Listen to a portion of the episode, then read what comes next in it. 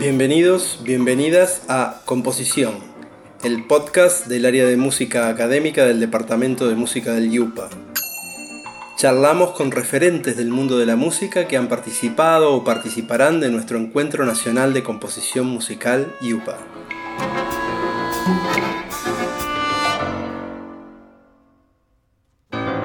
En este episodio hablamos con Cecilia Ardito. Cecilia nació en Buenos Aires en 1966.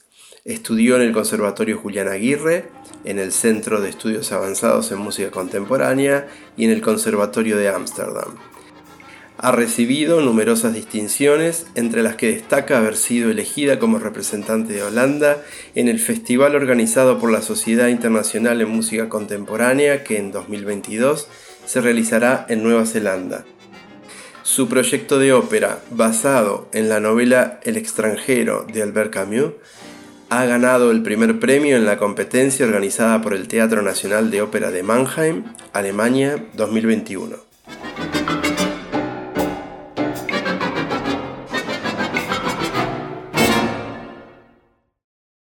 Hola Cecilia, hablemos primero de tu historia personal. ¿Cómo surge tu relación con la música? ¿Cuál fue la forma en que te acercaste y cómo decidiste tomarla como profesión? Mirando para atrás, puedo decir que yo creo que siempre fui compositora. Lo que pasa que en algún momento lo formalicé. De chica tenía muchísimas inquietudes. Me gustó siempre escribir. Cuando terminé la secundaria empecé a estudiar filosofía en la UBA y paralelamente iba al conservatorio y estudié distintos instrumentos. Lo que pasa es que en el conservatorio no había carrera de composición en ese momento y para mí la música y ese amor enorme que tenía por el sonido estaba muy relacionado con tocar un instrumento. Por eso, años más tarde, cuando pude poner todas estas inquietudes en en la composición y específicamente en la composición de la música contemporánea, todo cobró sentido. De chica, tener todas estas inquietudes tan fuertes me traumaba porque eran todas importantes y en ese momento yo las veía como diferentes. Y todos estos recorridos paralelos y también en zigzag se aunaron. Y bueno, y ahí me sentí como pez en el agua. Hay otro aspecto de la pregunta que tiene que ver con la, con la vida profesional. Yo vivo la composición en sí como un estado permanente, como un estado de gracia, diría, donde siempre estoy mirando el mundo a través de, de la música o de la creación, también cuando no estoy trabajando específicamente en una obra. La profesionalización de esa actitud tiene distintos aspectos. Por un lado es muy, gratificante y por otro lado es una cuestión que hay que atender. Yo en este momento estoy viviendo de, de la música solo de componer y tengo proyectos grandes, hermosísimos, uno tras de otro. No ha sido siempre la situación para nada, por un lado es una gran felicidad, es un gran deseo, pero después necesito balancear mi vida de otra manera. No quiero ser una, una máquina de producir arte. Yo creo que tu pregunta apunta a la profesionalización en el sentido de, bueno, dedicarle la vida, ¿no? Y en ese sentido sí, eh, no tengo dudas, nunca la tuve, dedicarle la vida a la composición. Ahora hablemos de música. ¿Qué importancia tienen en tu cotidianeidad las músicas de tradición oral y las músicas de tradición escrita? ¿Crees existe una diferenciación entre música culta o académica y música popular? ¿Lo podrías relacionar con tu propia genealogía? Vos hablas de músicas y bueno, me parece muy acertado porque tanto en lo que se dice popular o música de tradición escrita, hay muchas músicas.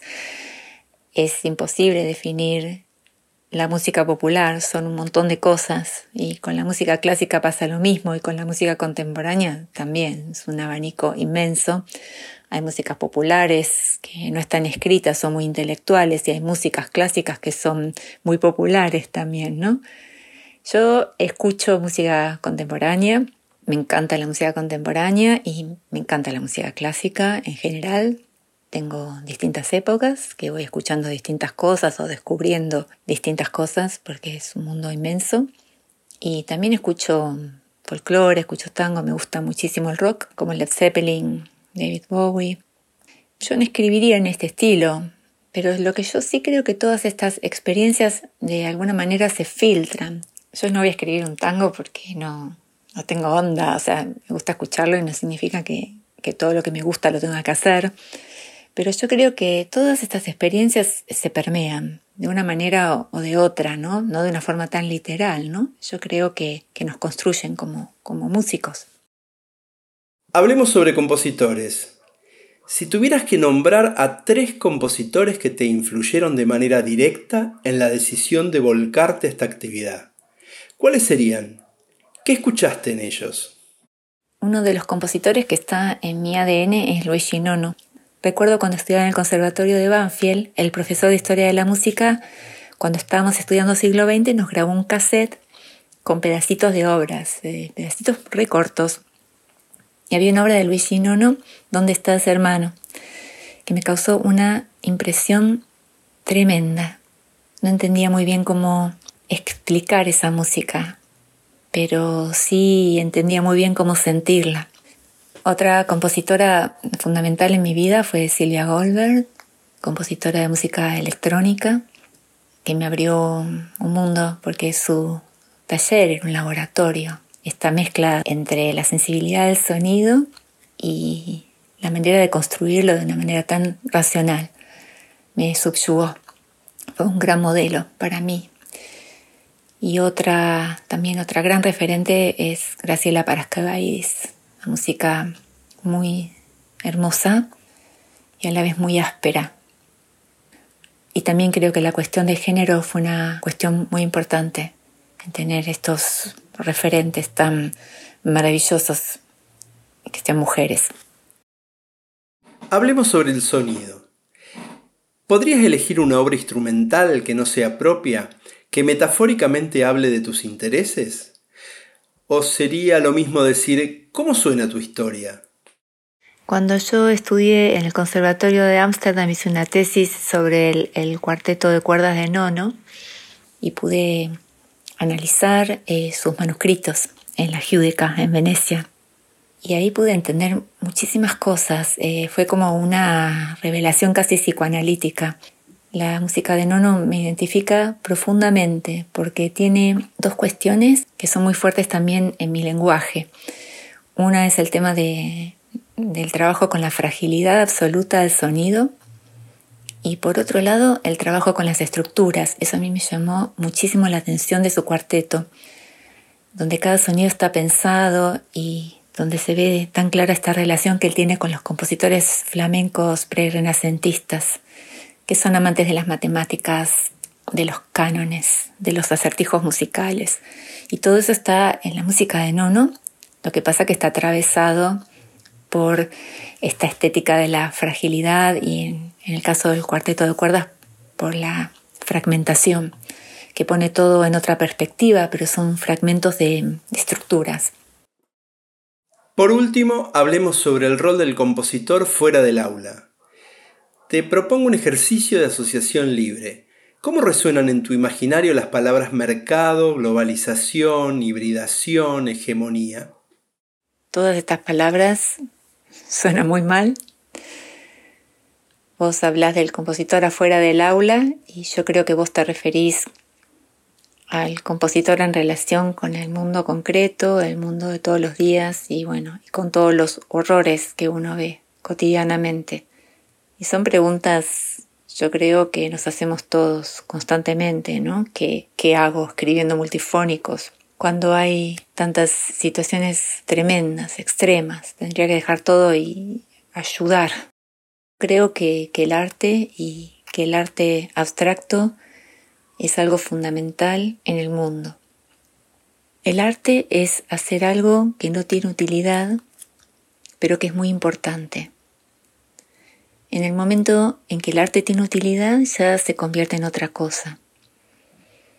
Y esta cuestión pura es algo vital para la historia del mundo. Y es esta mecánica la que mueve el mundo, de pensar cosas a un nivel abstracto y puro, como pensar para adelante. Y después el mundo en algún momento entra en sintonía con eso.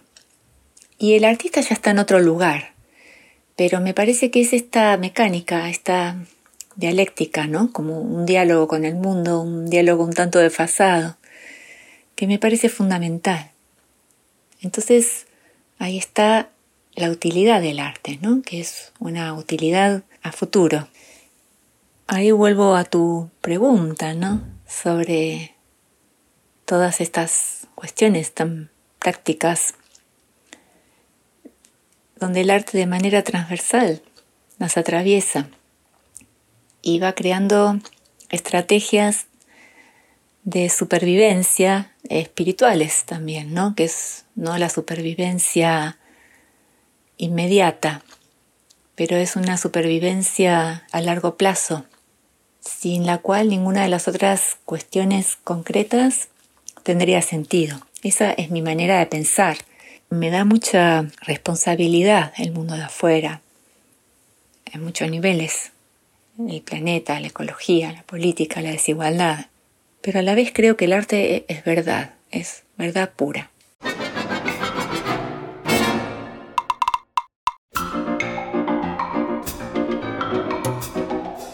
Muchísimas gracias, Cecilia. Pasó Cecilia Ardito. Podés escuchar el resto de los episodios del podcast del área de música académica del Departamento de Música del YUPA y así conocer un poco más sobre el mundo de la composición. Radio YUPA, Cultura y Patagonia en Sonidos.